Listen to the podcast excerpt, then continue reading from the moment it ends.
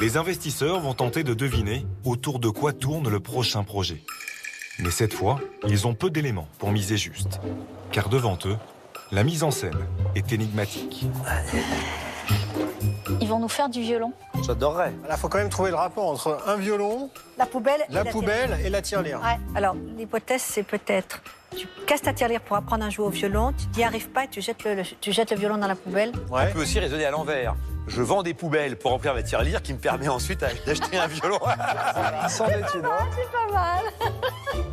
Et bonjour, c'est Nicolas de Immobilier Compagnie. Bienvenue dans cette nouvelle émission sous la chaleur de l'été. J'espère que tout va bien pour toi. N'oublie pas que c'est pas parce qu'il fait chaud que t'as pas l'obligation de me laisser des étoiles et un commentaire. Enfin, l'obligation, le mot est peut-être un peu fort, mais tu vois ce que je veux dire. En tout cas, tu peux toujours prendre le téléphone d'un ami que tu as rencontré pendant les vacances et l'abonner sauvagement à l'émission. Hein Sinon, tu vas sur immobiliercompagnie.com dans l'onglet formation, il y a une formation. Et pendant les vacances, c'est le meilleur moment de travailler pour qu'à la rentrée, tu achètes de l'immobilier. Ouais Parce que les formations sont accessibles. Sinon, tu vas dans les livres. Il y a les anciens livres et les nouveaux livres. Bon, tu peux que regarder les couvertures pour l'instant, mais c'est pour bientôt. Tu cliques, tu cliques, tu reçois ceux qui, sont disponibles dans ta boîte aux lettres. Et sinon, tu attends que les autres arrivent très prochainement parce que moi aussi, je suis pressé que tu les aies dans les mains. bon, bref, sans plus de transition, on va attaquer avec cette introduction mystérieuse. J'adore les casse-têtes, un violon, une tirelire et une poubelle. Ça peut être plein de choses. Alors, je te cache pas que j'ai une idée. Euh, je sais pas pourquoi. Directement, moi, je pense aux sans-abri. Parce que finalement, euh, la tirelire, l'argent, la boîte du violon dans laquelle tu mets les sous et la poubelle, ben, ça représente les sans-abri. Je peux me planter, j'ai pas vu l'émission, mais voilà, je te donne ma propre spéculation. Et peut-être que on a une euh, personne qui va arriver et nous proposer euh, eh bien, une société qui fait travailler les sans-abri. Ça serait vraiment pas con parce qu'au final, quand tu réfléchis deux secondes, c'est une main-d'œuvre disponible. Alors, bon, main-d'œuvre disponible, le terme est un petit peu euh, dérangeant, je te le consens bien volontiers. On va dire simplement que ce sont des gens qui, s'ils sont motivés, peuvent éventuellement faire quelque chose. Voilà, il y a un problème de motivation. Il faut quand même savoir que je m'y connais pas du tout dans les personnes qui sont dans la rue, mais il y a des personnes qui sont dans la rue de façon volontaire. Dans ces cas-là, effectivement, la motivation, c'est compliqué quand quelqu'un, en fait, veut être dans la rue, tu vois. Euh, je pense que... euh. Bon, bref, je suis parti dans un délire total d'un truc que j'ignore complètement. Donc, le mieux, au lieu que je bablate pour rien, c'est que je demande à Patrick d'envoyer le magnéto. Allez, tu, tu sais ce que tu as à faire, hein? Play L'entrepreneuse qui se cache derrière ces mystérieux objets a un parcours de vie hors du commun. Je m'appelle Ashley, j'ai 28 ans. Il y a 6 ans, j'ai habité au Brésil, j'ai rencontré là-bas une Française avec qui on a décidé de monter une affaire d'import-export de textiles dans la mode. Et en fait, euh, j'ai délocalisé toute ma vie pour venir euh, monter cette affaire à Paris avec euh, cette personne-là. Et ça ne s'est pas, ça ne s'est pas bien passé du tout. Le fait d'avoir tout perdu, j'ai concrètement fait une dépression. Je me suis retrouvée dehors euh, pendant, euh, pendant quasiment 4 ans. Très vite, on commence à boire un petit peu plus. euh, et puis après, il y a des consommations de drogue qui se mettent en place. Ça fait partie du milieu, ça fait partie de, la vie dehors. Et, et j'ai commencé à avoir des consommations de drogue dure assez importantes. On n'a plus de contact, en fait, on s'isole complètement. Et c'est quasiment impossible d'en sortir seul. J'ai vécu du coup euh, ces années dehors jusqu'au moment en fait où je suis tombée enceinte. Donc j'ai arrêté euh, très brutalement et très difficilement toutes mes consommations d'un coup. Et après l'accouchement, c'est là que j'ai fait en fait le vrai travail de sevrage en fait, parce qu'avant j'étais juste dans une sorte de surdiscipline avec moi-même pour ne pas craquer, ne pas craquer. Sauf que ça, c'est pas faire un sevrage, ça c'est juste euh, se faire violence. J'ai quasiment tout testé comme solution et j'ai fini par, euh, par m'en sortir grâce à toutes ces choses-là euh, cumulées. Ça a été très très long, très compliqué, euh, un vrai parcours du combattant, mais j'ai réussi à m'en sortir et à, et à vraiment créer une nouvelle vie complètement normale, complètement stable pour moi et pour mon fils. Toute cette expérience-là fait qu'aujourd'hui j'ai surtout envie de partager, de communiquer sur mon histoire parce que je pense que je pense qu'elle peut inspirer des gens. C'est-à-dire que si moi, qui était il y a 4 ans euh, SDF, toxicomane, au crack et à plein d'autres choses et qui ai vécu ça, aujourd'hui je peux être chef d'entreprise et mère d'un petit garçon, bah c'est qu'en fait euh, tout le monde peut s'en sortir. Euh, oui. J'ai la coupe, euh, la, la, la chic coupée, la coupe chiquée, j'allais dire. la coupe chiquée. C'est pas drôle. Waouh. Bon, j'ai tout laissé. Hein. J'ai pas fait un cut sur les musiques, rien. Tellement ça m'a. Je m'y attendais pas. Donc, je, tu vois, j'avais spéculé sur la rue Donc je vois pas du tout quelle entreprise elle a fait, hein, par contre. Mais par, contre, je me suis pas planté. Il y a bien une histoire. Bon, d'abord, c'est une histoire de fou, quoi, en fait. C'est les montagnes russes. hein. Elle part au Brésil, elle crée une boîte là-bas, elle revient en France, elle fait faillite, du coup, elle perd tout, du coup, elle se retrouve dans la rue. Déjà, je trouve que hum, on est donc certes sur des histoires un petit peu extrêmes, mais on est sur une histoire qui est réelle. Je veux dire, tu peux tout perdre. C'est une réalité à laquelle, bien évidemment, euh, on n'a pas envie de se préparer. C'est ce dont on a le plus peur.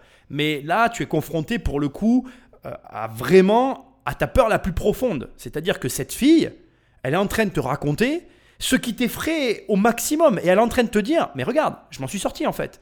Et je suis une petite nénette. Bon, alors après, attention, euh, toute proportion gardée. Les femmes ont autant de force que les hommes, mental, etc. Ce qui me bluffe le plus, c'est euh, le fait qu'elle tombe enceinte, qu'elle décide de garder l'enfant et que surtout, elle décide de combattre les addictions qui se sont immiscées dans sa vie à la suite finalement de la catastrophe qui lui est arrivée. Et je pense que dans tout le discours, en tout cas pour moi et en ce qui me concerne, cette partie-là est la plus bluffante. Parce qu'à l'époque où aujourd'hui, la plupart des gens ont besoin de motivation et de personnes extérieures qui leur disent Ah oui, tu peux le faire, blablabla, bla, bla, là, tu as quelqu'un qui euh, a un enfant et suite à l'annonce de l'enfant, décide d'arrêter violemment et quasiment immédiatement toutes les dépendances qui font partie de sa vie et qui sont euh, d'une difficulté extrême à arrêter en fait. Il faut bien comprendre que au stade où elle en était là, arrêter finalement ses dépendances comme elle est en train de le dire, c'est d'un compliqué, euh, voilà, c'est d'un compliqué, euh, tu peux même pas t'imaginer. C'est sans doute la chose la plus dure qu'elle a eu à vivre. Et c'est marrant parce que toi, quand tu écoutes l'histoire, tu te dis Ah oui, moi j'ai pas envie de tout perdre, etc. etc. Mais le pire de l'histoire, c'est pas de tout perdre, c'est ce qui se passe après. Se retrouver à la rue, devenir dépendant au crack, ne plus arriver à s'en sortir parce qu'on est isolé, etc. etc. Toute cette finalement descente aux enfers qui est ici extrêmement bien détaillée, elle te montre en réalité que le plus grand des dangers, c'est pas de tout perdre. Parce que finalement, sois réaliste avec toi-même. Si tu perdais tout, est-ce que tu n'aurais pas des gens autour de toi qui seraient capables de venir t'aider, de venir te soutenir ou de t'apporter peut-être un toit et un gîte le temps que tu te retournes? Il est probable que ce soit vrai. Il est probable que tu ne te retrouves pas dans la même situation qu'elle. Elle ici, elle personnifie et elle te montre la pire des configurations, c'est-à-dire la rue, le crack, la dépendance et l'impossibilité de s'en sortir parce que c'est un repli sur soi, un enfermement. Et cet enfermement, bah, il est psychologique et, malheureusement, comme tu es seul et dans la solitude, il n'y a personne qui t'aide. Et tu t'enfermes, tu t'enfermes, tu t'enfermes et tu tombes et tu tombes et tu, tu vas au fond du trou. quoi. Et comme elle le dit, si elle s'en est sortie, tout le monde peut s'en sortir. Alors, le problème ici, c'est que c'est que des mots. On est en train d'en parler, toi et moi. Finalement, tu peux entendre l'histoire, tu peux saluer le courage et tout ce que tu veux. Ça te touche pas parce que ça t'arrive pas. Mais j'aimerais que tu mesures malgré tout euh, la réalité qu'elle est en train de te rapporter, dans le sens où, premièrement, bah, si tu fais faillite, t'es pas mort. Je veux dire, qu'est-ce qui est pire que ce qui lui est arrivé? Soyons honnêtes. Bah, c'est d'être mort en fait. Si elle était pas morte, si elle était morte, elle n'aurait pas connu son fils. Si elle n'avait pas connu son fils, elle n'aurait pas trouvé la force de s'en sortir. Si elle n'avait pas trouvé la force de s'en sortir, elle n'aurait pas créé sa boîte. Si elle n'avait pas créé sa boîte, elle serait pas là devant toi en train de te raconter l'histoire. Donc ça veut dire que, en réalité, ton problème, c'est pas d'avoir peur de, la, de quoi que ce soit. C'est pas parce que tu as peur de la rue ou de je ne sais quoi que c'est ça le problème. Ton problème, c'est de jamais faire la vraie mi- mise en perspective. Tant que t'es pas mort, ça n'est pas grave. C'est tout. C'est comme ça. Et ensuite, et c'est quand même pour moi euh, la clé de voûte de tout ce qu'on vient d'entendre, ben c'est pareil en fait. Le jeu, il est jamais terminé. Tant que tu es dans la partie, tu peux toujours te retourner et avoir une, une remontée aussi fulgurante que la chute. Je veux dire, là, on a une chute fulgurante et une remontée tout autant fulgurante. Et bon, je, je te le dis comme ça, hein. encore une fois, on est dans du blablatage. C'est tout ce que je déteste en fait. La meuf là, elle vient de te raconter 4 ans ou 5 ans de vie, quoi, en quelques minutes. Donc vraiment, je pense que tu ne mesures pas la difficulté et la hardiesse qu'il lui a fallu pour arriver à témoigner. On est dans la Wonder Woman, quoi. On est sur la méga meuf, quoi. Le truc euh, top of the world, quoi. Le haut du panier. Des filles comme ça, il y en a pas beaucoup. Et je te souhaite de trouver en toi la même force que elle, elle a pu trouver, parce que c'est ça qui te fera réussir. Et dernier point, et je conclus là-dessus, tu as déjà cette force en toi. On l'a tous. Le problème, et c'est très dérangeant de te le dire, mais je te le dis comme je le pense, c'est que tu ne t'es pas retrouvé dans une situation comme elle qui te fasse puiser dans tes ressources pour aller chercher cette force, pour aller chercher ce besoin. Et il n'y a que les gens qui comprennent qu'on est tous habités par cette force qui se mettent dans des situations difficiles pour aller la chercher. Et c'est pour ça que tu dois te mettre dans des situations difficiles pour trouver cette force et pour te dépasser. Et c'est tout le mal que je te souhaite. Je suis dans un état d'esprit super indescriptible que j'ai jamais connu avant. Je suis entre excitée, nerveuse et stressée et c'est normal parce qu'il y a quand même pas mal d'enjeux. Mais dans tous les cas, je- j'y vais avec le cœur et c'est mon projet, j'y crois. Enfin, je sais ce que je fais, je sais pourquoi je le fais et je suis contente d'être là. Bonjour, Bonjour. Bonjour. Bonjour. je m'appelle Ashley, j'ai 28 ans et je suis venue aujourd'hui vous présenter Mayadi. En fait, j'aimerais vraiment de tout cœur que vous m'aidiez dans les prochaines étapes de son développement. Et pour cela, je vous propose 20% des parts contre 100 000 euros. On va parler d'un sujet qui touche 35 millions de Français. C'est énorme, c'est quasiment la moitié de la population française. Et paradoxalement, en fait, ce sujet-là, il est complètement tabou. On va parler d'addiction. Addiction, quand on entend ce mot-là, on va penser à l'alcoolique euh, notoire ou le fumeur invétéré ou encore même l'héroïnomane un peu marginal des années 90. Sauf qu'en fait, en réalité, bah en réalité aujourd'hui, on est tous addicts à quelque chose. Que ce soit l'alcool, la clope, les drogues dures, douces, mais aussi les médicaments, le sucre, euh, les jeux d'argent, le porno, enfin, même le sport. Merde. D'un côté, on a de plus en plus de choses en fait qui nous rendent addicts. Par contre, de l'autre, on a des solutions qui ont peu ou pas vraiment évolué depuis les années 80. Je coupe, je coupe, je coupe, j'ai trop de choses à dire. Waouh, je m'y attendais pas du tout. J'étais en mode, euh, euh, comment on appelle, euh, voilà, clochard, excuse-moi, c'est le terme qui me revient, mais personne dans la rue, tu vois. Et en fait, là, elle est en train de parler, partir sur les addictions, donc ce qui correspond totalement à son histoire. Et elle est en train ici, naturellement, de t'exposer un problème. Et plus elle en parle, plus elle est en train de te toucher. Je savais qu'elle allait dire le mot porno, parce que beaucoup de gens parlent du porno actuellement, et que c'est vrai que beaucoup de gens reconnaissent, et je te l'ai déjà dit dans une autre émission, mais j'ai vraiment envie de faire une émission sur Pornhub, et je la ferai, je te promets que je la ferai, parce que j'ai commencé à faire travailler dessus.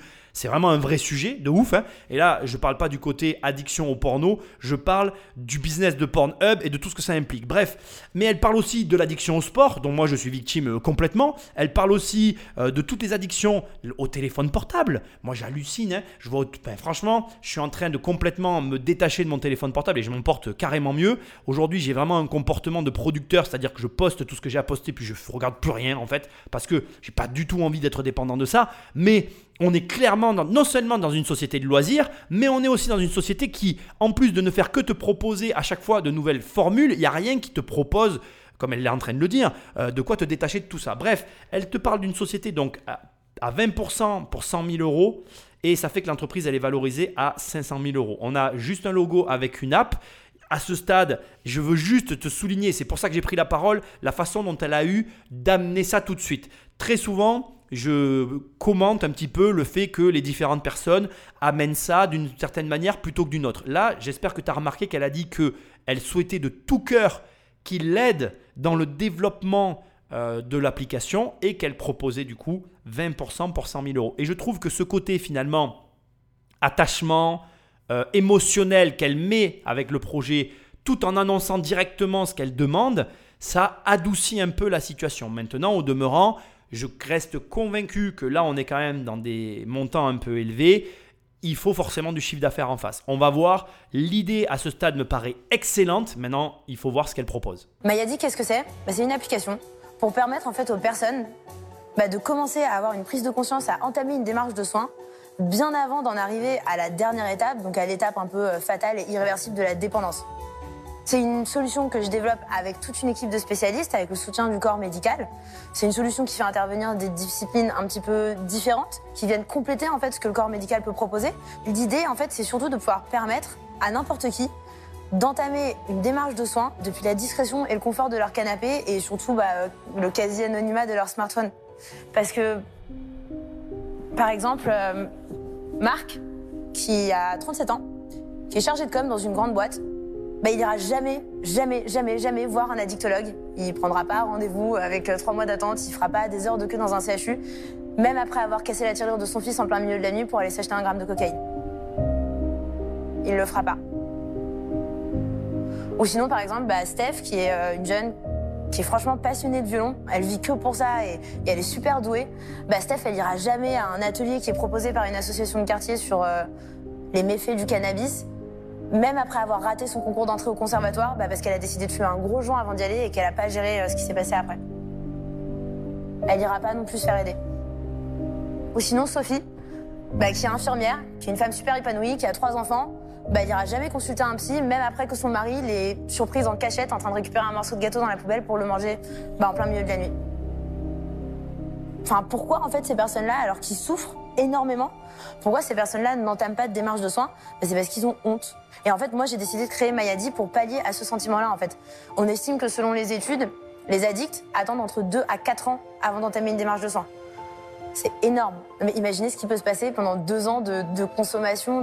On a le temps d'hypothéquer sa maison, on a le temps de faire du mal à ses enfants, on a le temps de s'éclater la santé. Enfin, c'est beaucoup trop long. Et enfin, vous l'aurez peut-être compris, du coup, Mayadi, en fait, pour moi, c'est bien plus qu'une application. C'est vraiment une croisade. C'est une croisade pour libérer la parole, pour déculpabiliser les gens sur leurs addictions.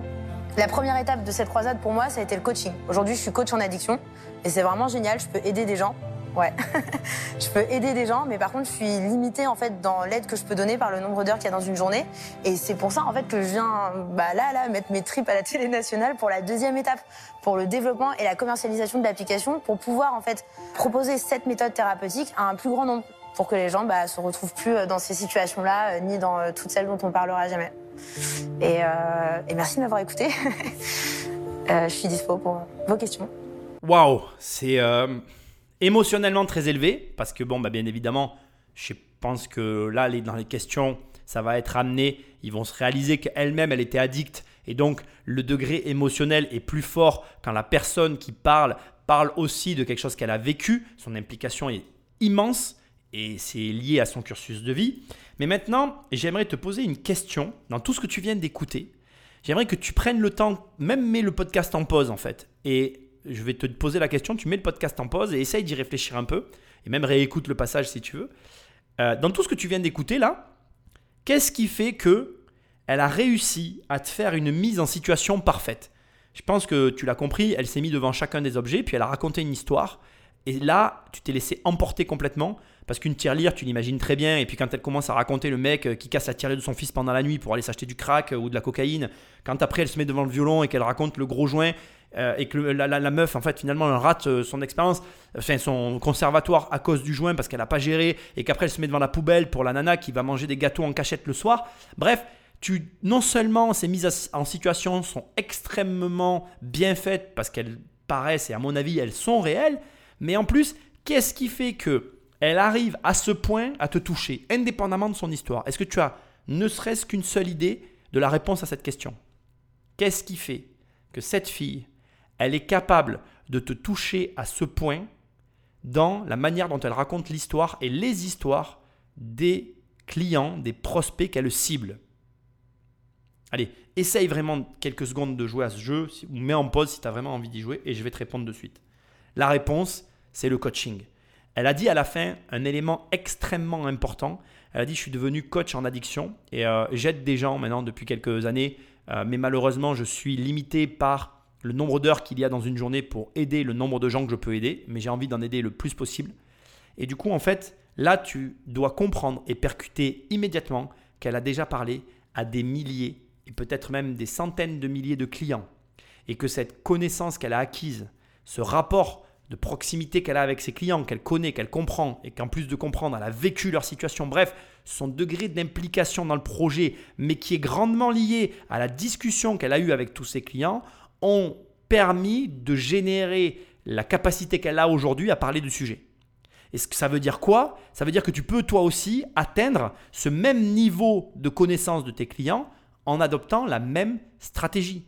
Coach des clients à la pelle pendant un an et tu vas connaître tes clients.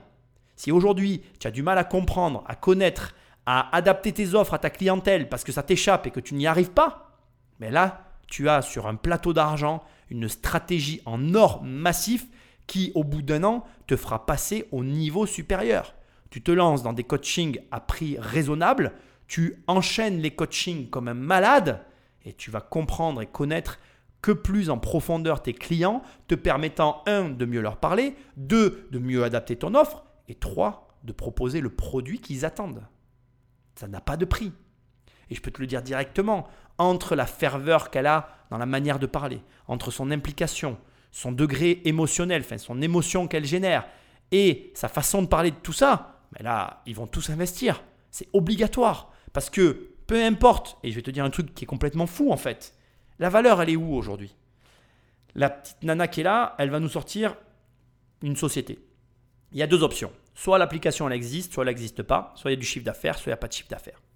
Mais non seulement est sur un marché où il n'y a personne, parce qu'aujourd'hui il n'y a pas beaucoup d'acteurs sur le marché, parce qu'on est sur une activité, comme elle le dit elle-même, qui génère, la- qui, qui nécessite euh, la présence de personnes, et pour l'instant il n'y a pas de modèle scalable, que j'espère elle va proposer, et qui donc en, en lui-même, rien que l'idée a une valeur, mais en plus le fait qu'elle ait une expérience euh, comme ça collée à la clientèle, au plus près, avec une justesse dans sa manière de parler, tu es obligé de croire au projet, même s'il n'y a pas de chiffre d'affaires derrière. Et là, tu te rends compte à quel point c'est paradoxal, à quel point le discours que je tiens va à l'encontre de tous les discours que j'ai pu te tenir. Et je suis certain, je mettrai ma, ma main à couper, qu'il y en a qui vont investir dans cette opération. Pourquoi? Parce que c'est la personne ici qui, par des mots simples et qui, en face, par des personnes comme moi qui ont l'œil, ou en tout cas l'oreille, sur ce qui est dit et qui arrivent à analyser les détails, sont capables de se dire Ah, mais là, attends, là, on est dans un cas à part. La nana, elle a coaché des milliers de personnes, elle sait de quoi elle parle, je mise sur elle en fait. Là, tu ne mises plus sur l'entreprise, tu mises sur la capacité qu'elle a eu la personne à être en contact avec ces gens et la capacité qu'elle va avoir à délivrer le service que les clients attendent. Et tu sais que ça va marcher en fait. Tu sais que ça va marcher. On va voir les questions qu'ils vont poser. Moi, j'en aurai plein, bien évidemment, sur ce qui a déjà été fait, là où elle en est, euh, comment elle se développe, avec qui elle travaille. Mais il y a d'autres éléments qui sont hyper intéressants, comme par exemple le fait qu'elle travaille avec un corps médical. Elle ne fait pas n'importe quoi, elle ne se prend pas pour Dieu. Donc, elle est accompagnée. Le fait qu'elle parle de l'anonymat. Elle a complètement cerné le vrai problème derrière le problème. C'est-à-dire que dans tous les problèmes, quand tu es face à un marché, ton prospect, il a un problème que tu règles. Donc, toi, c'est-à-dire que je vais te donner un exemple, euh, on va prendre le mien. Moi, j'ai euh, euh, une société aujourd'hui, par exemple, qui fait, comme je le fais là, qui produit du contenu, qui propose à des gens des solutions pour gagner plus d'argent au travers de formations et de livres. Donc ça, c'est la face que tu vois de l'iceberg. En gros, le problème de mes prospects, le problème des gens qui me suivent, c'est de dire, je veux investir dans l'immobilier, mais je n'y arrive pas. Ça, c'est la première lecture que tu vas avoir. Maintenant, il y a une deuxième lecture qui est encore plus importante et capitale.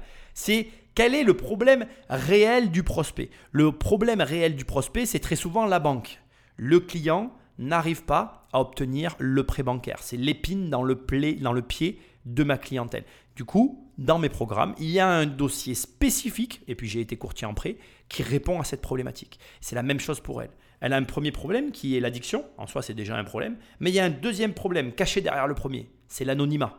En fait, elle l'a très bien dit. En fait, la souci actuellement, c'est que les gens, en fonction de leur statut social, de leur situation, etc., ils ne se soigneront pas. Ils préféreront attendre par honte plutôt que d'agir tout de suite. Alors que s'ils agissaient tout de suite, ils pourraient peut-être régler le problème, alors qu'en attendant, ils l'aggravent, ils l'amplifient et ils s'enfoncent un peu plus dans leur addiction. Et cette, entre la mise en situation, la façon dont elle en parle, la compréhension qu'elle a de son marché, je te garantis que là, on est sur de l'or en barre, on est sur une pépite. L'argent va couler à flot, je te le garantis. Alors excuse-moi, j'interviens avant de te remettre la suite. En fait, on a eu un petit problème sur cette partie de l'émission. On a, il nous manque un bout. Donc en gros, on a Delphine qui lui demande euh, d'où lui vient l'idée de créer MyID. Enfin, je crois parce que j'ai pas le début de la question. J'ai pas, j'ai une partie des échanges qui me manque. Donc on va voir euh, la suite quoi. de créer MyID Alors, euh, bah en fait, il y a 4 ans, j'ai été euh, SDF, toxicomane au crack pendant de nombreuses années dans le métro à Paris. Et du coup, j'ai quand j'ai décidé de m'en sortir, en fait, j'ai tout testé toute seule. j'ai testé le privé, le public, l'associatif, la sorcellerie, la méditation. Enfin, j'ai vraiment tout auto-testé. Et bah, j'ai pris tout ce que moi j'ai testé sur moi-même, tout ce que j'ai appris à force de lire, à force de me documenter, à m'instruire, à rencontrer des gens, à en parler, blablabla.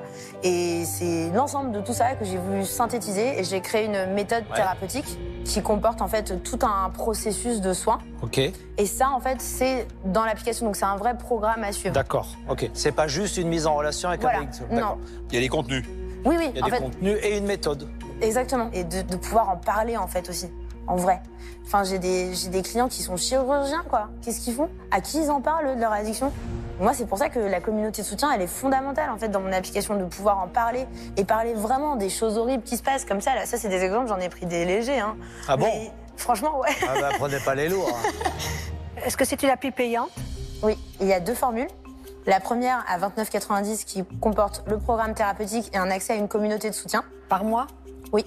Et la deuxième qui rajoute en fait à tout ce contenu-là euh, le suivi d'un coach en addiction Quel est combien? De 65,90. Pourquoi c'est si cher alors je comprends pas? La création du contenu qui est créé en fait par moi et par une équipe, il faut que je paye tout un tas de spécialistes. Il y a la communauté de soutien. Non, je, je- enfin, je, je suis désolée de vous le dire, mais vraiment, j'arrive pas très bien à comprendre pourquoi vous êtes. Déjà, je viens de regarder, vous êtes toujours pas sur, euh, vous n'êtes sur aucun. euh, Pour l'instant, elle n'existe pas. L'appli. Non. L'appli n'existe pas, d'accord, ok. Et franchement, je trouve que c'est très très cher. Alors, après, je vais être euh, complètement transparente avec vous. En fait, l'idée, à terme, c'est qu'en fait, cette application-là, elle puisse être prescrite par les professionnels de santé. Moi, l'idée, c'est pas de faire du B2C et de le vendre euh, directement aux consommateurs. L'idée, c'est de trouver un business model que je puisse euh, peut-être mettre en corrélation avec les professionnels de santé pour que eux, ils puissent avoir des forfaits. Enfin, voilà. Mais effectivement, pour une personne de le payer, euh, je me rends compte que, ouais, Donc les 100 000 euros, c'est pour finir le développement de l'application. c'est ça. Mais là, vous en êtes où en pourcentage dans le développement? Moi, j'ai fait ma version. En fait, moi, je suis traductrice à la base, je suis rédactrice, donc euh, le développement, c'est pas du tout mon truc. J'ai développé la première version en no-code, toute seule. Ah, d'accord. Mais ouais, mais le truc, c'est qu'en fait, c'est pour ça que je viens là, c'est parce qu'en fait, moi, j'ai atteint un peu mes limites en termes techniques de ce que je peux faire toute seule, quoi. Et par contre, il y a pas mal de contenu qui est euh, créé. Alors au départ c'était un petit peu confus mais je crois que j'ai fini par comprendre. Donc elle a, créé son application. Donc l'air de rien elle l'a glissé à la fin en no code. Donc ça veut dire qu'en fait elle a fait avec les moyens du bord, elle a réussi à créer une application fonctionnelle à correspondant plutôt à une V1 en fait si tu veux. Et aujourd'hui elle vient chercher de l'argent pour une V2.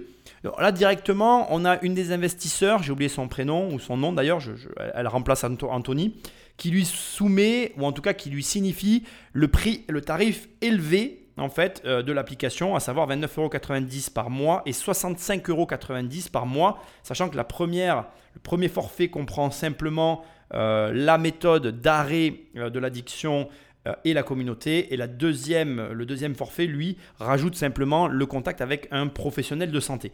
Elle, trouve, elle, que c'est trop cher. Alors, je me rends pas bien compte.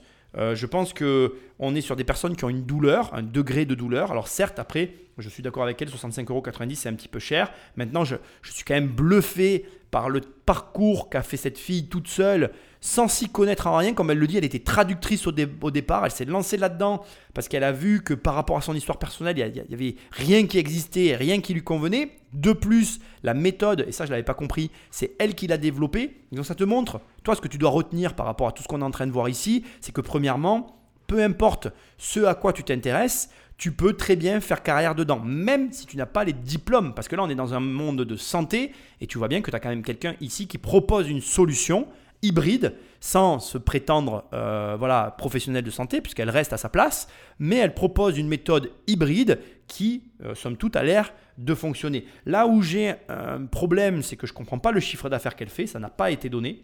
Et euh, là où par contre je suis encore une fois bluffé, c'est que malgré, euh, comment je vais dire, la, situation dans laquelle elle se trouve, c'est-à-dire euh, l'incohérence de sa qualification professionnelle et le projet qu'elle porte. En gros, ben, elle n'est pas euh, médecin dans les addictions, elle n'est pas psychothérapeute, elle n'est rien de tout ça, mais pour autant, elle a développé un projet là-dedans, eh bien, elle a réussi à accoucher de quelque chose qui a l'air de fonctionner. Donc, oui, c'est peut-être cher. Oui, il y a des choses à reprendre parce qu'on n'est pas face à quelqu'un qui a l'habitude de tous ces process. Mais au demeurant, elle est là pour ça aussi. Elle veut du financement, mais elle veut de l'accompagnement. Donc, euh, il vaut mieux quelqu'un qui arrive à vendre cher un produit et qui tâtonne et qui s'en sort euh, comme elle peut que quelqu'un qui vend pas assez cher et qui perd de l'argent. Maintenant, au demeurant, je vais émettre des réserves. Bien évidemment qu'il faut avoir ses chiffres et savoir sa marge et ce qu'elle gagne pour parler comme je parle. Et à ce stade, je ne le sais pas. Sachant que malgré tout, la production de contenu, comme elle le dit, elle a des coûts fixes au, démarrage, à la création, mais sur le long terme, on est sur quelque chose de scalable. Une fois que sa méthode sera entièrement importée sur le logiciel et fonctionnel, normalement, elle n'a plus besoin de revenir dessus.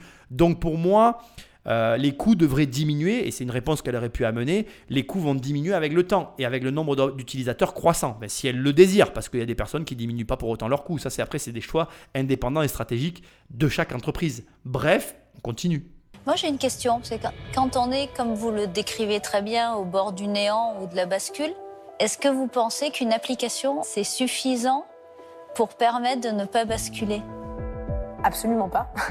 Et c'est pour ça d'ailleurs qu'en fait mon application, elle s'adresse pas aux gens qui sont euh, à la limite de la dépendance. C'est là en fait tout l'intérêt qu'il y a pour moi de proposer ça à des gens qui sont encore dans l'usage et qui ont encore une vie normale et qui n'ont pas du tout en fait amorcé cette spirale-là de d'isolement et Pas de. trop tard. C'est ça, c'est d'intervenir vraiment en amont, avant qu'il y ait un problème, avant qu'on soit addict. On se dit, ok, j'ai des consommations. Mais par contre, avec cette méthode-là, bah, je vais garder le cap pour éviter en fait d'arriver au stade où on est tellement euh, hors de contrôle qu'on enclenche la mauvaise spirale. Donc non, évidemment qu'une application, moi, à la rue, on m'aurait donné un téléphone avec une application pour faire de l'hypnose, euh, j'aurais, j'aurais rigolé quoi. Vous l'auriez vendu?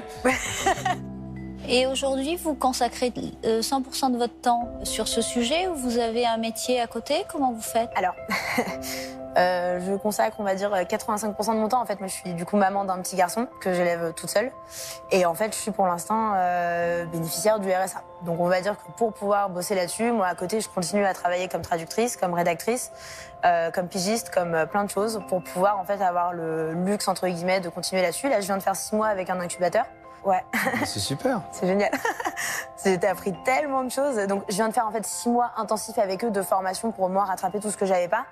Et à côté de ça, je continue à travailler. Et c'est aussi un petit peu, euh, comment dire, je vais pas rentrer dans le drame de l'urgence. Mais en fait, le truc, c'est que là, moi, je, je peux continuer à tenir les deux bouts, mais je vais pas pouvoir le faire euh, encore très, très, très longtemps. Et par contre, il est hors de question que je mette ça de côté euh, pour aller prendre un job alimentaire. Enfin, dans tous les cas, c'est inenvisageable, quoi. Franchement, elle, est vraiment touchante dans l'authenticité de ses réponses. La première question de Delphine, elle est, elle est, elle est légitime, elle est géniale. Est-ce que vous pensez qu'une application, euh, quand tu es au bord du néant, ça peut t'aider? Bah non. Et tu as remarqué, elle a répondu parfaitement. Elle a dit non. Elle a dit non, non, c'est pas possible. Elle dit, vous m'auriez donné euh, ça euh, alors que j'étais en, en plein euh, addiction au crack. ben, comme a dit Simon Signy en rigolant, il dit, vous l'aurez revendu pour vous repayer du crack. Et elle a dit oui. Elle est complètement consciente de ce qu'elle fait. Elle sait exactement, exactement, avec précision chirurgicale, où se positionne son application et à quel moment elle est utile et à partir de quel moment elle n'est plus utile. Elle a son avatar client qu'elle connaît parfaitement pour les raisons que je t'ai évoquées tout à l'heure. Elle a fait tellement de coaching et puis elle connaît tellement bien la situation. C'est un cumul de deux éléments. Ça te donne vraiment, mais alors là parfaitement, tu as le, tu as devant toi la personne, ou en tout cas non, c'est même pas ça. Tu as devant toi le vécu qui représente à la perfection le, rapport que tu peux avoir, parce que c'est une des deux possibilités, le, un des deux rapports idéal, en tout cas que moi je trouve idéal, pour te lancer dans un domaine d'activité. Soit comme elle, tu es à la fois le client et à la fois tu en as une connaissance profonde et en plus tu as parlé pendant des heures et des heures en coaching avec des gens, donc du coup tu connais parfaitement le milieu dans lequel tu te lances. Soit, et ça va peut-être te surprendre, tu connais rien du tout au domaine, mais alors rien du tout, et c'est parce que tu as un regard neuf sur un domaine que tu ne connais pas que tu vas réussir à le disrupter et à amener des choses nouvelles. Donc en réalité, pour moi, il n'y a que deux points qui sont aux extrêmes opposés qui peuvent permettre d'arriver à une réussite totale. Donc ce qui est aussi encore plus intéressant, c'est que je viens ici quelque part de te donner la recette de l'association parfaite. Si tu veux t'associer avec la bonne personne, tu prends quelqu'un qui s'y connaît parfaitement, qui s'associe avec quelqu'un qui s'y connaît pas du tout, et normalement, le mélange des deux, ça devrait donner la recette de la réussite. Voilà. Après, ce qui est hyper intéressant, encore une fois, c'est voilà, son degré de connaissance, le degré qu'elle a euh, de, de- précision sur où se situe le produit euh, qu'elle propose, à quoi, en quoi il est utile, à quel moment il est utile et à quel moment il ne l'est plus. Donc là, euh, ni Delphine ni aucun des autres investisseurs n'a quoi que ce soit à redire sur la façon dont elle a répondu à la question.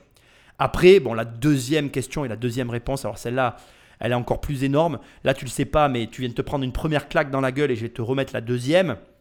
La fille que tu écoutes, elle est au RSA. Elle, elle, elle travaille à côté, donc au RSA. Elle fait des jobs de pigiste. Elle doit sûrement investir tout son argent dans son application et son temps. Elle s'occupe de son gosse et elle te dit il est hors de question que je vais prendre un job alimentaire pour laisser tomber mon projet. Je veux dire, non seulement tu vois et tu peux apprécier l'abnégation, la dévotion, que dis-je, dont il est question ici par rapport au projet, tu te rends compte que tout est possible et qu'il n'y a pas de mauvaise situation pour réussir ou entreprendre, qu'il n'y a que des gens qui se trouvent des excuses et qui surtout se cherchent des excuses.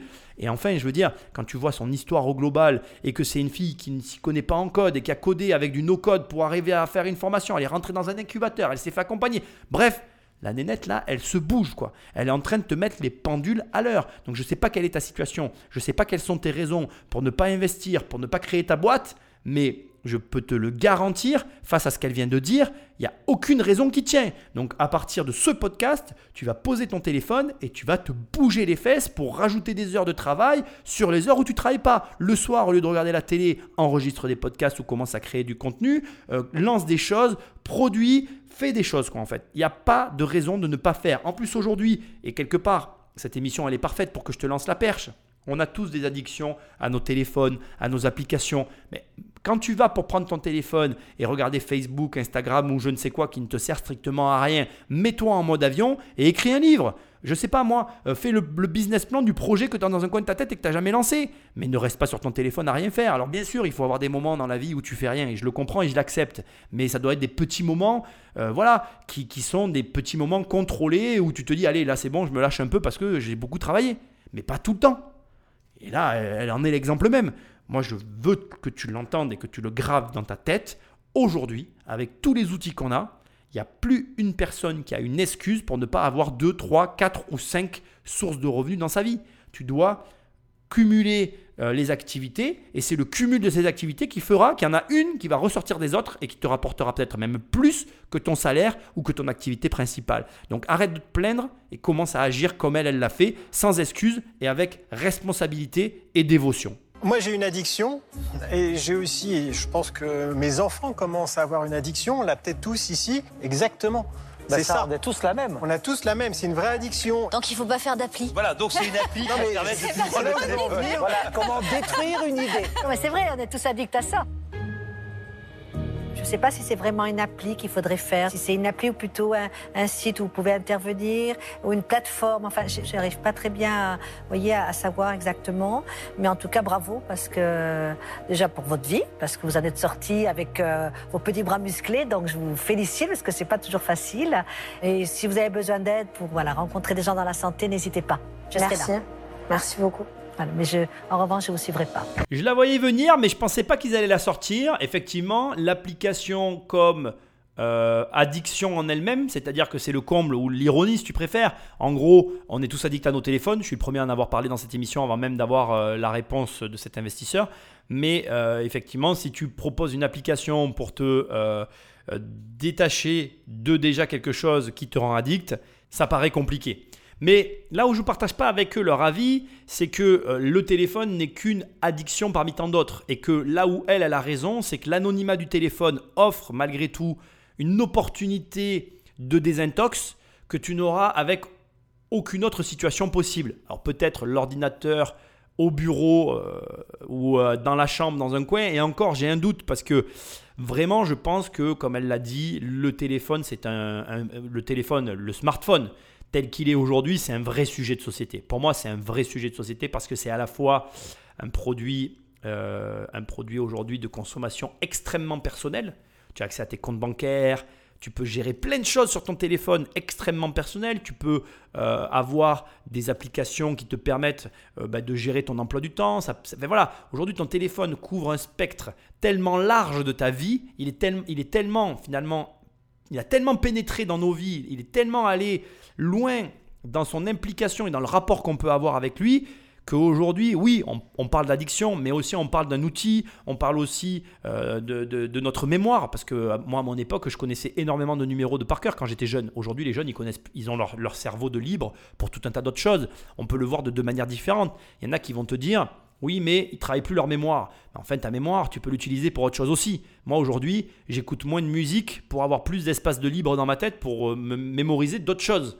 Donc si tu veux, ta mémoire, elle n'est pas extensible à volonté. C'est un petit peu comme un ordinateur. Elle a une contenance et tu peux t'en servir pour plein de choses différentes. Et le téléphone libère de ta mémoire personnelle. Donc pour moi, c'est un peu un coup bas que de justement lui opposer qu'un téléphone pour se désintoxiquer, c'est pas la bonne manière de faire puisque déjà le téléphone en lui-même est une, est une addiction. Donc c'est vrai que euh, et puis d'autant qu'il y a quand même un point que je trouve dommage à ce stade, c'est qu'ils n'ont pas vu la méthode, ils n'ont rien vu de ce que pouvait contenir l'application. Puis surtout, je comprends pas où est le chiffre d'affaires. Quoi. Moi, j'ai l'impression qu'elle fait du chiffre parce qu'elle n'aurait pas sorti ce montant de son chapeau comme ça. Et pour moi, euh, c'est quand même problématique de statuer sur cette entreprise si je n'ai même pas un chiffre sur lequel m'appuyer. Bref, on en est là. On va voir les autres questions et les autres réactions. Je suis un peu déçu parce que je crois quand même grave au projet. Euh, alors, d'abord, ce que vous faites, je trouve ça vraiment, vraiment extraordinaire, surtout de là où vous venez, la manière dont vous l'abordez. Vous êtes ultra intelligente, vous avez votre truc en tête. C'est c'est franchement impressionnant. Euh, le truc, c'est que je suis pas sûr que ce soit de l'argent dont vous ayez besoin, parce que si vous partez vraiment dans votre idée de développer une app, Ouais. ce qu'il vous faut, c'est un associé qui vous amène tout ce que vous savez pas faire, parce que le digital va prendre une énorme place dans, dans votre, dans votre projet.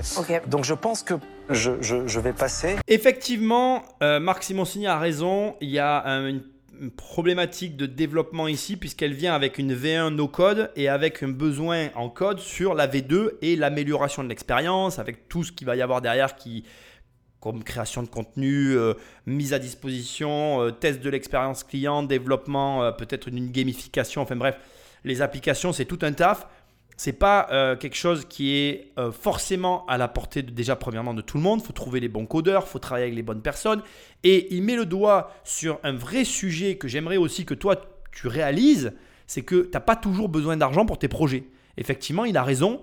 Euh, Quelqu'un qui croirait dans son projet, qui serait un excellent codeur, qui s'associe et qui est d'accord pour être simplement payé finalement avec les parts de la boîte, s'y retrouverait autant qu'un investisseur qui mettrait de l'argent. Et je vais même aller plus loin que ça.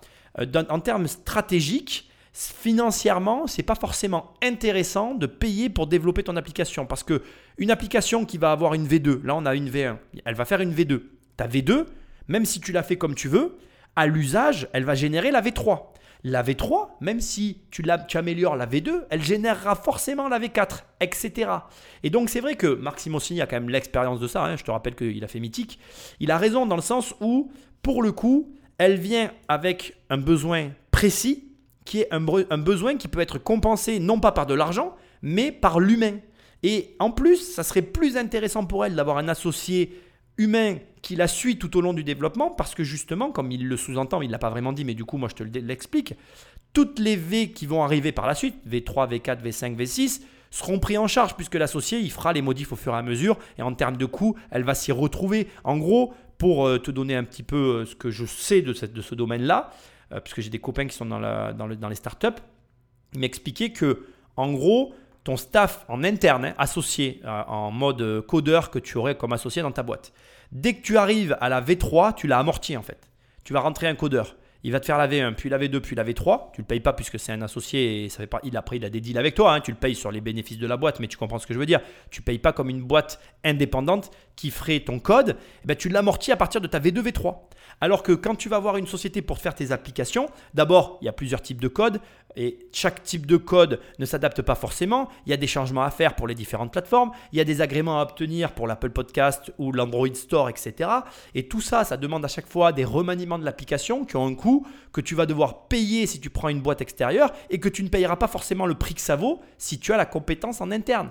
Et Marc ici te montre que la, la connaissance, l'expérience, le savoir que tu peux avoir dans un domaine peut être extrêmement utile parce que moi j'y avais pas pensé tu vois. Au premier abord j'étais tellement absorbé par ce qu'elle disait que j'ai pas réalisé qu'effectivement elle avait besoin d'un développement de, de code pour sa boîte. Et du coup effectivement c'est très important d'avoir l'associé qui le fait bien plus que d'avoir l'argent sur le coup. Et au final euh, ben voilà, je pense que Marc a raison de le préciser et c'est important pour les autres de le savoir. Ce que toi tu dois retirer de tout ça, c'est que euh, en fonction des domaines dans lesquels tu évolues, il faut que tu sois clairvoyant sur les besoins que tu as. Et ce n'est pas toujours l'argent dont tu as le plus besoin. Et ça, on a tendance à l'oublier. Moi, j'ai rien dit depuis le départ parce que, en fait, je pense que c'est pas un business que tu viens de proposer. L'application n'existe pas. On n'est pas capable de savoir ce qu'elle Ouais. pourrait produire. On parle de prix de l'application, mais on sait même pas Oui. à combien on peut la vendre, puisque de toute façon, on n'a pas encore essayé. Ouais. Donc, euh, on est vraiment pour l'instant dans une phase, en fait, euh, de réflexion un peu avancée, mais on est très loin d'avoir encore euh, bâti un projet. Ce qu'il y a de formidable chez toi, c'est évidemment toi. C'est à la fois ton histoire qui est très forte, mais au-delà, c'est ton style. C'est-à-dire que depuis que tout à l'heure, je t'écoute, en fait, on a assisté à un stand-up à la fois la gestuelle, Ah, la façon effectivement de s'exprimer. Ah. Donc c'était un spectacle. T'es radieuse, t'es lumineuse et, et tu dégages quelque chose. Et je trouve que tu devrais, tu devrais commencer par déjà être une youtubeuse, Ouais, youtubeuse des- avec du sens. C'est Parce vrai. que finalement, il y a tous les ingrédients. C'est vrai. Tu vois. Et vrai. moi, je serais, je serais d'accord de financer avec toi donc une chaîne YouTube où on parlerait de ces sujets-là. Ouais. Et on pourrait prendre un pari ensemble, essayer de faire une chaîne intelligente, Intelligente. avec des vrais contenus, mais où on se marre. Parce que je pense que Oui, parce qu'en plus, elle se marre. Elle- oui, c'est ça qui est que- génial. Vous avez donné la banane sur un sujet comme ça. Ouais. Franchement, C'était Hein pas gagné. c'est pas gagné, quoi. Alors c'est quoi ta proposition? Eh ben, c'est ce qu'elle veut. C'est-à-dire que, grosso modo, moi, je suis prêt donc à mettre de l'argent sur une chaîne YouTube qu'on ferait ensemble. Alors moi je suis prêt à mettre, je mets la même figure de somme proue. qu'il met. Pourquoi on peut pas l'aider à faire un TEDx? Alors oui, Un TEDx c'est des conférences de gens ex- exceptionnels qui se pointent et qui racontent leurs trucs. Le rêve. Ça rigole pas, ces 3-4 mois de préparation. non mais elle, elle, a, elle trois jours. Y a pas elle a déjà la préparation. Elle, à 19h, elle est prête. Hein Oui. bon alors on a un TEDx, une chaîne YouTube, mais les autres n'ont pas parlé encore. retournement de situation. Jean-Pierre a été très malin et je suis assez d'accord avec lui. C'est vrai qu'il y a quelque chose qui m'a choqué quand elle a parlé et, ça c'est quelque chose que je t'ai dit tout à l'heure aussi, euh, de créer du contenu. Je t'ai dit arrête de regarder tes téléphones et créer du contenu. Aujourd'hui, tout le monde peut créer une chaîne YouTube et c'est vrai qu'il a raison. Euh, voilà, euh, on part sur ce que tu as dit, mais on fait pas ce que tu as dit. En fait, commence par faire une chaîne YouTube. Crée-toi une communauté et on adaptera à, aux besoins de la communauté le produit qu'on veut leur proposer. Alors certes, son idée elle est bonne, peut-être que sa méthode elle est bonne, mais elle n'a pas besoin peut-être de faire une application. Elle peut faire tout simplement ce que moi je fais et ce que plein de personnes font déjà en ligne, c'est-à-dire euh, utiliser les plateformes déjà existantes euh, sur, le, sur le terrain, euh, LearnyBox, euh, System.io, ClickFunnels, bon on va pas tous les passer, mettre sa méthode là-dedans, créer sa chaîne YouTube, avoir de l'argent, bah, c'est toujours mieux pour développer sa chaîne parce que du coup tu vas pouvoir avoir des appareils etc plus qualitatifs et du coup tout de suite mieux ranker et comme tu sais à qui tu parles précisément tu vas pouvoir raconter des expériences etc et faire et proposer tout un tas de contenu et là pour moi à mon avis elle va drainer tout le monde. Le paradoxe il l'a très justement dit c'est qu'on a envie d'investir sur la personne malgré que l'idée soit mauvaise. Et regarde il est en train de se passer exactement ce que je te répète depuis des émissions et des émissions et des émissions. Tu as le droit de venir avec un projet mais tu as le droit de t'adapter à ce que sont en train de te dire les personnes en face de toi. Là, tu as quand même quelqu'un, Jean-Pierre et Marc Simoncini qui se met avec et qui dit Moi, je mets ce met. Comme ça, tu as le double. Mais ils disent quoi? Ils disent Si tu changes ton projet, là, maintenant, tout de suite, on part sur un nouveau projet, tu as l'argent. Qu'est-ce que tu fais? Et il faut savoir le faire. Parfois, tu as une vision qui est malheureusement une vision qui, qui t'est propre et qui t'est chère, certes, mais qui n'est pas tout à fait la bonne. Et parfois, en réajustant simplement le tir et en se positionnant de la bonne manière avec les bonnes personnes sur le bon marché, tout pareil, hein, tout pareil, parce que c'est la même chose. En fait, tu lui proposes juste la même chose légèrement différemment et il lui parle de faire un TEDx, etc. Ils savent très bien qu'ils vont arriver comme ça à obtenir le même résultat en ayant moins de frais engagés et peut-être une meilleure rentabilité. Parce que ne nous mentons pas, si elle fait une chaîne YouTube, elle va gagner de l'argent sur sa chaîne YouTube, elle va gagner de l'argent avec des placements de produits, après elle va pouvoir créer des, partenariats avec des marques ou avec des, des, comment euh, des professionnels de santé, et derrière elle va peut-être pouvoir vendre sa méthode sous forme de formation, et donc au final elle va gagner autant d'argent que ce qu'elle avait prévu de gagner, tout en ayant investi beaucoup moins d'argent et en ayant plus d'argent qui lui reste du coup qu'elle n'a pas investi pour développer son, euh, comment dire, son, son projet sur YouTube et son contenu qu'elle va pouvoir diffuser à une plus large audience. C'est gagnant-gagnant. Il suffit juste maintenant qu'elle accepte le changement qu'on lui propose. Et donc, bien évidemment, ton humble serviteur est allé regarder sur YouTube si jamais, eh bien, elle avait créé une chaîne YouTube. Et elle a créé une chaîne YouTube. Et reste jusqu'à la fin parce que je te réserve une surprise. Alors moi, j'a- j'adhère, euh, j'adhère à ce que viennent de dire Marc et Jean-Pierre. Je pense que euh, le fait d'avoir réussi à vous en sortir, c'est vraiment une performance et vous en parlez avec beaucoup de, non pas de légèreté, de la profondeur et en même temps de la gaieté. Donc ça, c'est assez extraordinaire. Et je pense qu'il faut que vous arriviez cette expérience à la transmettre, mais à la transmettre vraiment de, de personne à personne. Donc tu fais le troisième alors. Et je veux bien, euh, voilà, m'associer à vous. Je veux bien Génial. faire la troisième, d'ailleurs, si c'est possible. J'ai dit le. Parce que moi, je suis pour le genre. Donc, Oui, mais moi, je suis c'était une femme troisième, Et je revendique d'être une femme. Ok, ok, désolé. Donc c'est génial, bah, Delphine se joint à eux sur le projet que Jean-Pierre a lancé. Pour l'instant, on ne sait pas si elle accepte ou pas, en fait, finalement, de, de, de, de se lancer dans cette nouvelle aventure qu'ils sont en train de lui proposer. Il reste encore Eric qui va peut-être proposer. Eric est toujours surprenant et il avance toujours à contre-courant. Donc on va découvrir ça ensemble. Et puis ben voilà, allez, c'est parti. Eric, Eric, t'es le dernier. Je suis le dernier à parler, tiens, c'est c'est rare. peut-être pas. Je trouve que vous avez fait un très très bon pitch. En tant que coach, vous devez vraiment être superbe. Et clairement, je pense que la bonne approche, c'est une très très bonne idée, de créer une chaîne YouTube, de vous mettre en avant parce que vous avez Ah toutes ouais. les capacités Ah pour ouais. le faire. Ah ouais. Trop cool. Et je pense que Ah c'est ouais. ça ce que vous devez Vraiment, faire. oui. Ah. Donc, Donc, euh, bah, du coup, moi, je veux bien participer aussi euh, à euh, Ça va être la chaîne YouTube la plus richement dotée. de- Ça va être la Non, quatrième. mais, non, mais sans- sans- alors je pense que je vais venir aussi. Bah, mais concrètement, Ah bah voilà. voilà. Bon alors, Je pense oui. qu'on est 5. ok, Voilà, on est ça, 5. oui. Ça fait 20 000 euros chacun. Voilà. On va prendre 5% chacun, ça fait 25%. Donc voilà, on vous propose 100 000 euros collectivement Pour pour 25%. 25%. Qu'en pensez-vous? Il faut vraiment que je réponde, ça se voit pas à ma tête. C'est bon de l'entendre mais, aussi. mais oui, franchement, oui, d'un grand oui. Déjà, c'est. En fait, c'est profondément le fond du fond de ce que moi j'aimerais faire, c'est de partager ça et évoluer dans cette méthode-là et la développer et tout ça. Donc en fait, c'est vous qui m'avez complètement cerné plus plus. Et franchement, oui, avec immense plaisir, avec honneur, je serais contente de faire ça avec vous tous en plus. c'est trop bien. Non, non, mais là, Donc, franchement, euh, enfin, moi je suis enthousiaste. Ouais. Bah, bravo, vous nous avez convaincus. vraiment. Voilà. Bon, bah, Bon, bah, très bien. Bravo. Allez, Merci beaucoup. Merci encore, encore, encore. Merci, merci, À merci. bientôt. à très vite. À toi, très vite. À bientôt. Je suis content, tu vois, ça m'a foutu la banane. non mais c'est vrai, hein. Ah oui, ça se voit.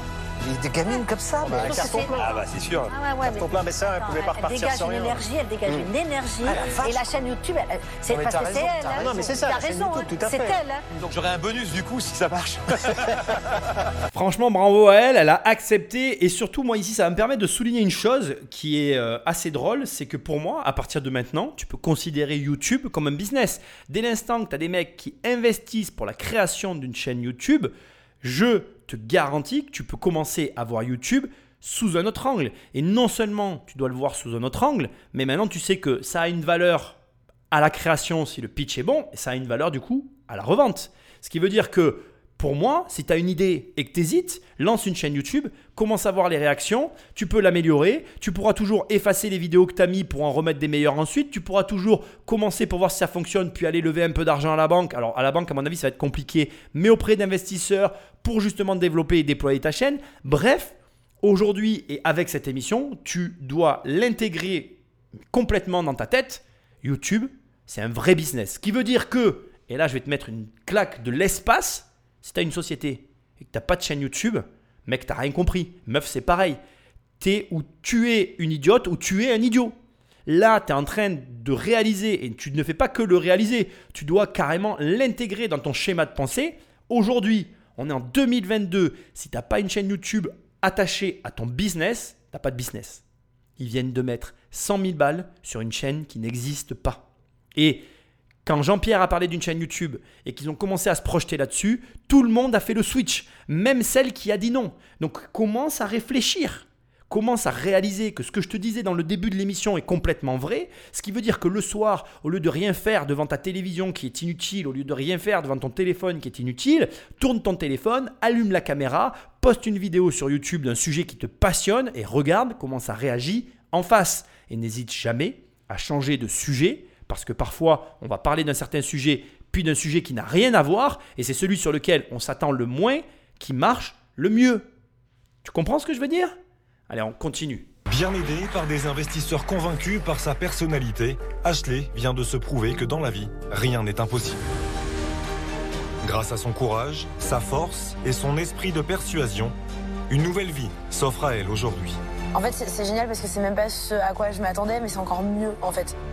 Même dans mes euh, conceptions les plus folles, il pouvait pas se passer ça. Et c'est d'autant plus fou qu'en fait, c'est peut-être en fait au fond exactement ce que j'aurais aimé qu'il se passe quoi. Et là, j'attends qu'une chose en fait, c'est de me mettre à fond dans, bah, dans tout ça, dans cette aventure-là qui est euh, une nouvelle aventure. La télé te dit que c'est grâce à ton courage, ta force et ton esprit de persuasion. Et moi, je vais te dire que pas du tout. C'est grâce à ses échecs, son histoire et le fait qu'elle ait euh, échoué à un moment de sa vie et qu'elle ait vécu tout ce qu'elle a vécu.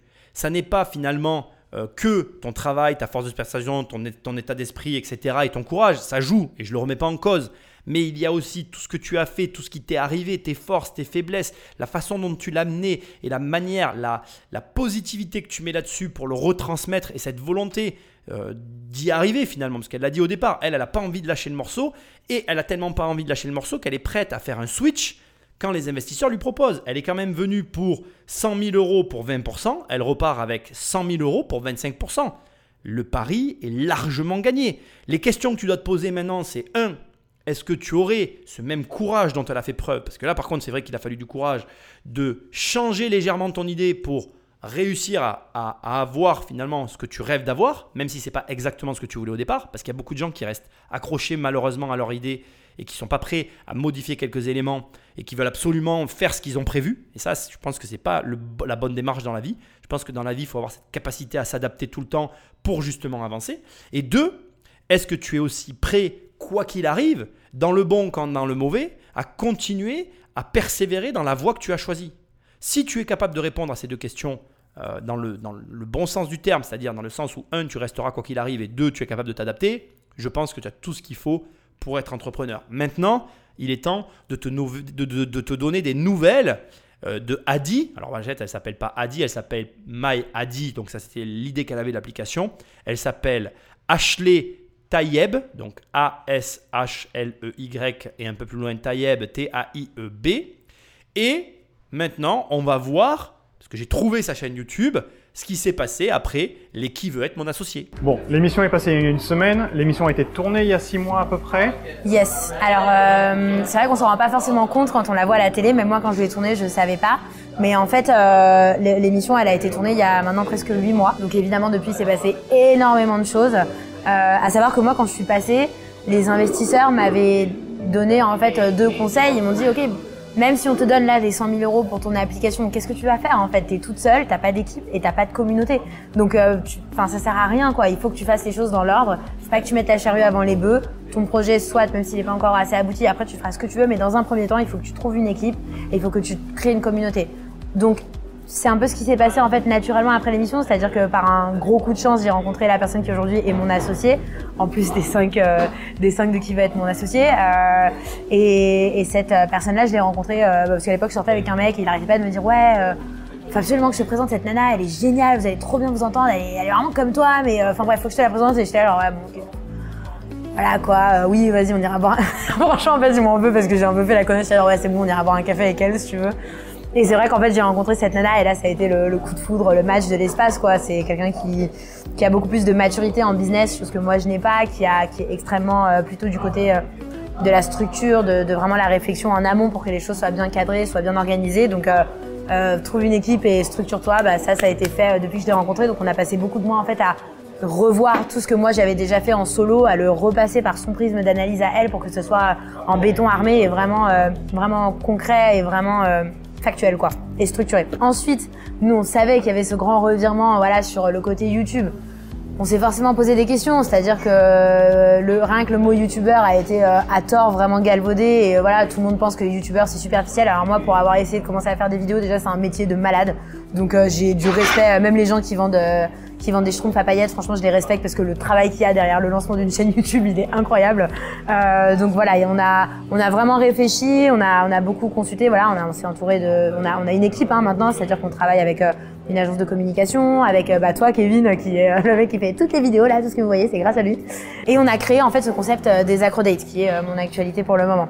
Euh, mais ça a pris beaucoup de temps. Il y a eu aussi beaucoup d'aménagements techniques pour que j'apprenne à utiliser tout ce matériel-là, etc. Donc, euh, franchement, on n'a pas chômé. Et puis après, il y a purement le, l'énorme travail de préparation qu'il y a en amont en fait du passage à l'émission. C'est-à-dire qu'on sait qu'il va y avoir, euh, ne serait-ce que pour faire tenir le site web, quoi. Tout le monde l'a vu sur euh, absolument tous les passages. Les sites web, ils explosent. Donc euh, voilà, il y a eu un vrai travail de préparation. Et euh, mais bon, on l'a fait et c'est cool. Comme tu viens de l'entendre, donc déjà il y a une particularité, c'est que quand elle a tourné l'émission il y a 8 mois, euh, il, y a, eu un énorme décalage entre le moment où elle a tourné l'émission et le moment où l'émission est passée à la télé. Et donc du coup, quand tu vois sur la chaîne donc euh, euh, que s'est-il passé depuis mon passage à qui veut être mon associé, finalement, il s'est écoulé qu'une semaine entre le moment où elle tourne cette vidéo sur sa chaîne YouTube et le moment où elle reçoit tous ses abonnés. Et elle dit, comme on le dit très souvent, quand tu as des passages à la télé, tu as un pic d'abonnés. Bon, moi je te le dis au passage, bon, j'ai fait une petite émission, moi, hein, pas une grosse émission comme elle, mais ça dépend des émissions que tu fais quand même. hein. voilà, il faut quand même le préciser parce que c'est ça marche vraiment, ça, te touche réellement quand tu fais des grosses émissions aux grosses heures d'écoute. Voilà, comme elle, elle a pu faire. Ensuite, elle dit une chose qui est très intéressante, malgré que je te dise de te lancer sur une chaîne YouTube, c'est un travail de malade et euh, elle a énormément de respect, même pour les gens qui vendent des schtroumpfs à paillettes. Donc, indépendamment de ce que j'ai pu te dire, il faut quand même que tu considères que c'est un travail qu'il faut faire et que tu dois le faire. Il y a plusieurs manières de procéder. Aujourd'hui, tu as des sociétés qui te proposent de la création de contenu pour ta boîte. Si tu veux avoir tout de suite de la qualité, ça coûte un peu cher, mais ça te permet de proposer euh, tout de suite des contenus de qualité. Et ensuite, tu vois qu'elle a adopté finalement la stratégie qui lui a été soumise. Et aujourd'hui, elle est très contente de l'avoir fait parce qu'elle a rencontré les bonnes personnes pour le faire. Et elle se rend compte aussi que son application, qu'elle ne lâche pas, elle avait besoin de passer à la moulinette de certaines personnes qui ont un peu plus d'expérience qu'elle sur le sujet, ce qui lui permet en même temps d'affiner ses besoins et son expérience, mais aussi de s'assurer une meilleure réussite quand elle va lancer le produit final, ce qui est très bien pour elle. Donc au bout du compte, je voulais te montrer au travers de ce court passage ben, qu'elle avait suivi et continué à suivre les conseils des investisseurs, qu'aujourd'hui elle avait non seulement les cinq associés de la chaîne, mais en plus une associée qu'elle a fait rentrer et qu'elle fait aussi donc un système des acrodates. Alors les acrodates, pour t'expliquer rapidement ce que c'est, ce sont des rencontres et des échanges autour de l'addiction. En parler, c'est commencer à s'en libérer. Voilà. Donc euh, c'est estampillé Ashley. Je te rappelle qu'elle s'appelle Ashley Tayeb sur euh, YouTube si jamais tu veux la voir. Et je t'ai quand même choisi un autre petit passage où elle va parler justement euh, sur la chaîne YouTube de ce qu'elle a pu faire après l'émission. Et aujourd'hui, du coup, euh, puisque j'ai vu que c'était un commentaire qui revient souvent. Ouais. Ok, tu es sur YouTube, ok, tu es sur les réseaux. Mais est-ce que l'application est toujours en projet est-ce que tu fais encore du coaching Comment ça se passe aujourd'hui mm, mm. euh, Les questions, elles se posent et elles sont complètement légitimes. C'est-à-dire que même moi, c'est des questions que je me suis posées. Euh, dans le sens où, ok, euh, le côté YouTube, c'est génial, mais euh, moi, la base de la base, c'est que je, je, veux proposer ma méthode à travers une application. Enfin, j'ai pas changé d'avis. Non, une des choses qui a vraiment changé, c'est qu'en fait, je, je, ne fais plus de coaching. Par contre, depuis le passage de l'émission, parce que euh, je peux pas faire les deux en termes de, en termes de temps, tout simplement, et en termes de, de disponibilité à l'autre j'ai préféré faire le choix euh, douloureux, certes, euh, de me concentrer en fait sur le travail, euh, sur la méthode et sur la diffusion de celle-ci pour pouvoir aider plus de monde d'un coup, même si c'est pas tout de suite, ça sera en 2023. Euh, donc voilà, donc ça c'est un peu difficile parce que du coup je reçois énormément de demandes de coaching, mais je j'en fais plus. Désolée, euh, mais c'est pour le mieux. Et donc l'application, euh, évidemment qu'en fait elle va quand même être développée. Après, comme me l'ont dit les investisseurs, bah faut pas mettre la charrue avant les bœufs. Donc là, on a la chance en fait d'avoir été soutenu par par, euh, par Nadir, par euh, Eric euh, Larchevêque, par Isabelle Veil et par Delphine André, alors le, full panel pour justement avoir cette, cette diffusion de ma manière d'approcher l'addiction, de, cette vision un peu novatrice et disruptive dans l'acceptation, etc. Donc on va en fait bah, continuer à fédérer cette communauté-là. Et en deuxième partie d'année, il faudra sûrement qu'on reparte sur bah, une autre recherche de fonds pour pouvoir bah, refinancer en fait la validation de la méthode. Dès qu'on touche à la santé, c'est des choses qui prennent énormément de temps euh, il faut faire intervenir des spécialistes pour valider la méthode, etc. Donc on va faire tout ce travail-là et ensuite la création pure et dure euh, du support technique, quoi, donc de l'application. Mais ça sera en deuxième partie d'année et je ne lâche pas du tout l'application. Je ne lâche pas MyID, c'est mort. ce qui est extrêmement positif, c'est la fin. Hein. Quand elle dit je lâche pas MyID, c'est mort. Par contre, je vais me permettre, non pas une critique, mais un avis constructif que je t'envoie surtout à toi et que bah voilà, si jamais Ashley écoute l'émission, c'est avec plaisir, hein, il faut qu'elle le prenne bien parce que je suis fan moi aussi. Euh, simplement, en fait, là, pour moi, elle aurait déjà dû avoir un produit à la vente. Aujourd'hui, il n'y a rien qui l'empêche d'utiliser une plateforme qui existe déjà et justement de pouvoir commencer à mettre à la vente le produit pour commencer à tester directement sur le consommateur si son offre est pertinente ou pas, de quelle manière elle propose sa méthode, puisqu'elle n'a mis qu'en avant qu'un abonnement, mais il y a d'autres façons de procéder. Moi, tu sais que je suis contre les abonnements parce que philosophiquement, par rapport à ce que je considère de tes finances personnelles, si je te proposais un abonnement, ça ne me conviendrait pas. Donc bref, voilà, il y a plein de recherches à faire et pour autant, le fait qu'il n'ait pas de produit à la vente, rien à proposer, ça n'est pas normal. Elle a retiré les coachings, ce qui est compréhensible et ça doit aussi te faire réfléchir à toi les stratégies qu'elle emploie. Elle te dit je n'ai pas le temps et je ne peux pas tout faire. Ça te montre que donner son temps contre de l'argent, ça n'est pas la bonne méthodologie de gagner de l'argent. Et donc, ça te montre aussi qu'il y a une vraie réflexion à avoir. Et que malgré que tu ne dois pas donner ton temps contre de l'argent, il faut quand même avoir des produits à la vente.